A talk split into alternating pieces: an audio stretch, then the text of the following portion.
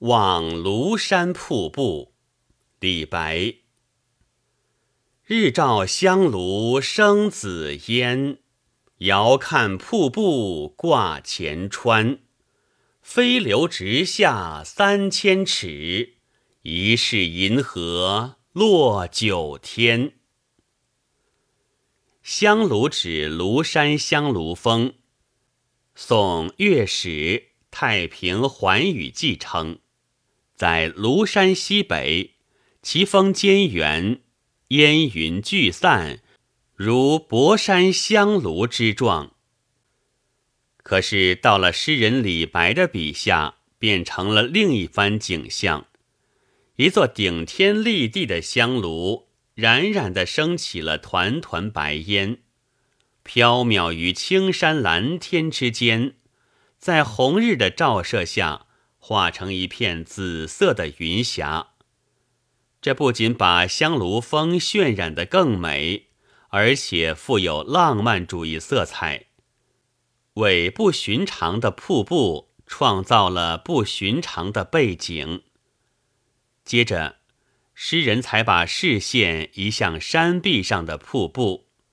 遥看瀑布挂前川，前四字是点题，挂前川，这是望的第一眼形象。瀑布像是一条巨大的白链，高挂于山川之间。挂字很妙，它化动为静，惟妙惟肖地表现出倾泻的瀑布在遥看中的形象。谁能将这巨物挂起来呢？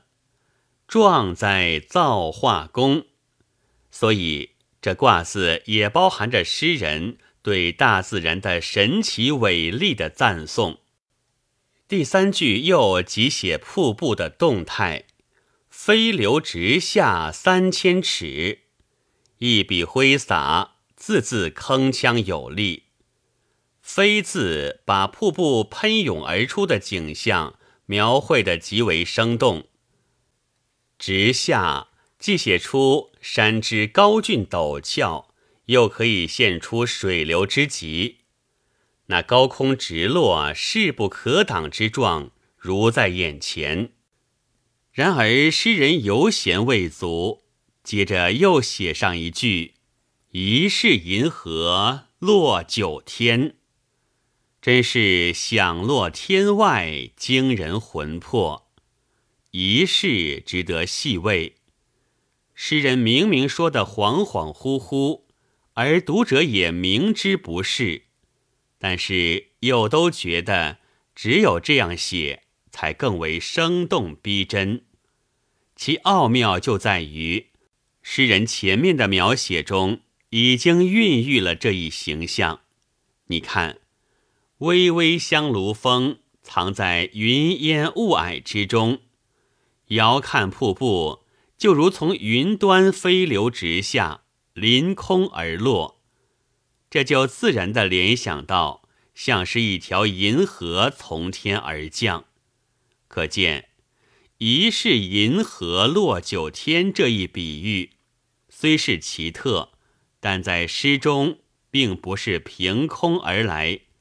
而是在形象的刻画中自然的生发出来的，它夸张而又自然，新奇而又真切，从而振起全篇，使得整个形象变得更为丰富多彩、雄奇瑰丽，既给人留下了深刻的印象，又给人以想象的余地，显示出李白那种。万里一谢，莫世犹状的艺术风格。宋人魏庆之说：“七言诗第五字要详，所谓详者，致力处也。”这个看法在这首诗里似乎特别有说服力。比如一个“生”字，不仅把香炉峰写活了。也隐隐地把山间的烟云冉冉上升、袅袅浮游的景象表现出来了。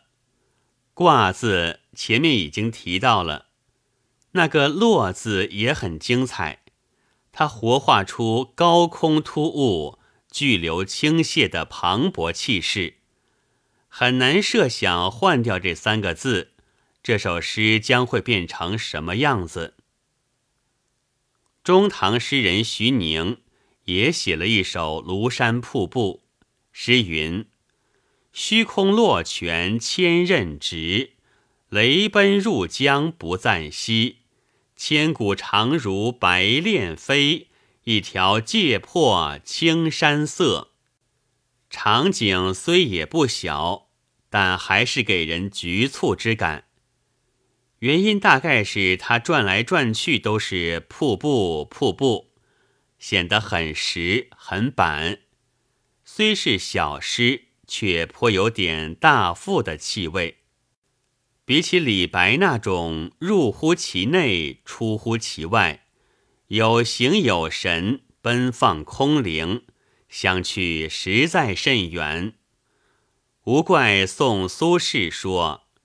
地浅银河一派垂，古来唯有谪仙词。